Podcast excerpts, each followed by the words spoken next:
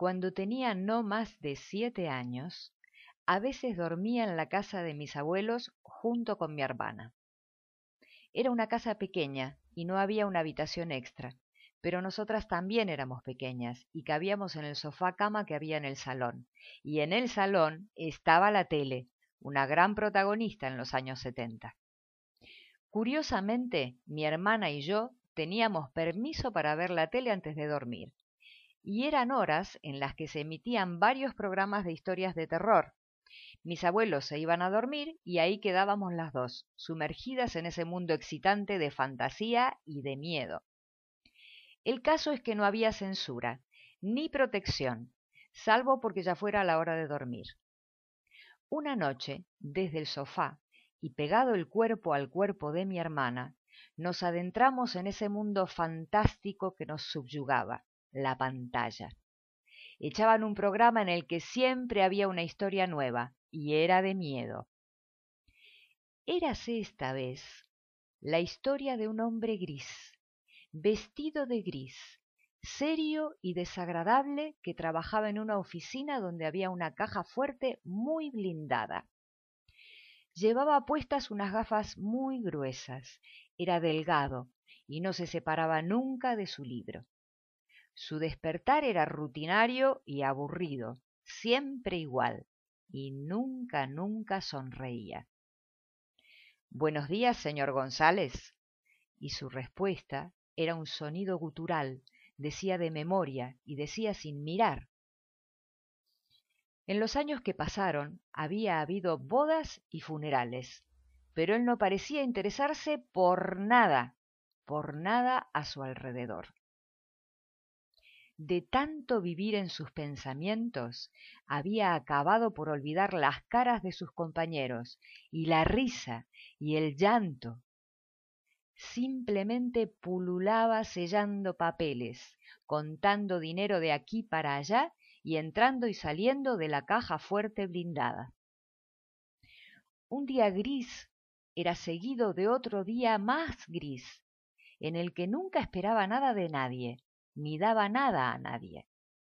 Sus compañeros al principio se esmeraron por acercarse a conocerlo, le sonreían, le preguntaban cosas, pero como parecía siempre molesto cuando alguien se le arrimaba aunque fuera muy amable, acabaron por aceptar la idea de que al señor González no le gustaban las personas y que hasta le molestaba ser visto.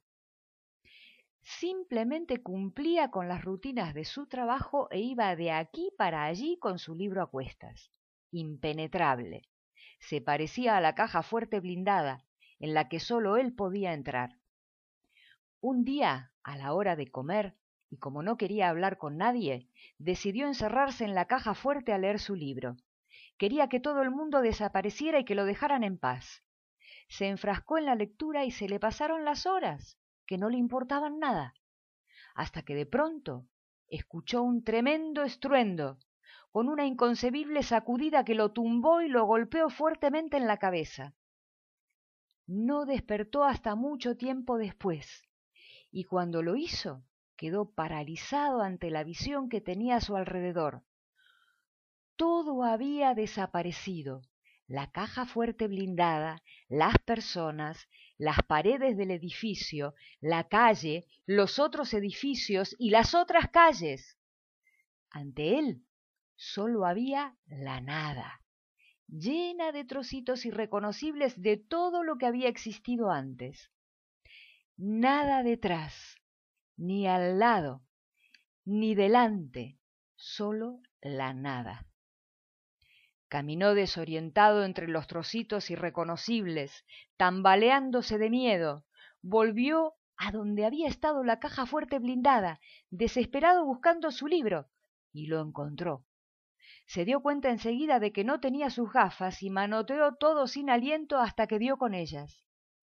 Pero los cristales estaban hechos pedazos se le fueron doblando las rodillas como si la fuerza se le escapara del cuerpo. Y lloró, y nadie supo que no pudo parar de llorar en toda la eternidad. La moraleja de una historia siempre queda a cargo del que la escucha. La mía es que la coraza que construimos creyendo que así estamos mejor y nos protegemos, siempre será una cárcel en la que sufrimos aislamiento, mientras nos contamos una y otra vez la misma triste historia de nuestras soledades, sin ver y sin escuchar la vida que se despliega alrededor nuestro hoy y no mañana, cuando ya puede ser tarde. No esperes, no te demores en cuestionar las corazas que te aíslan y que te impiden amar.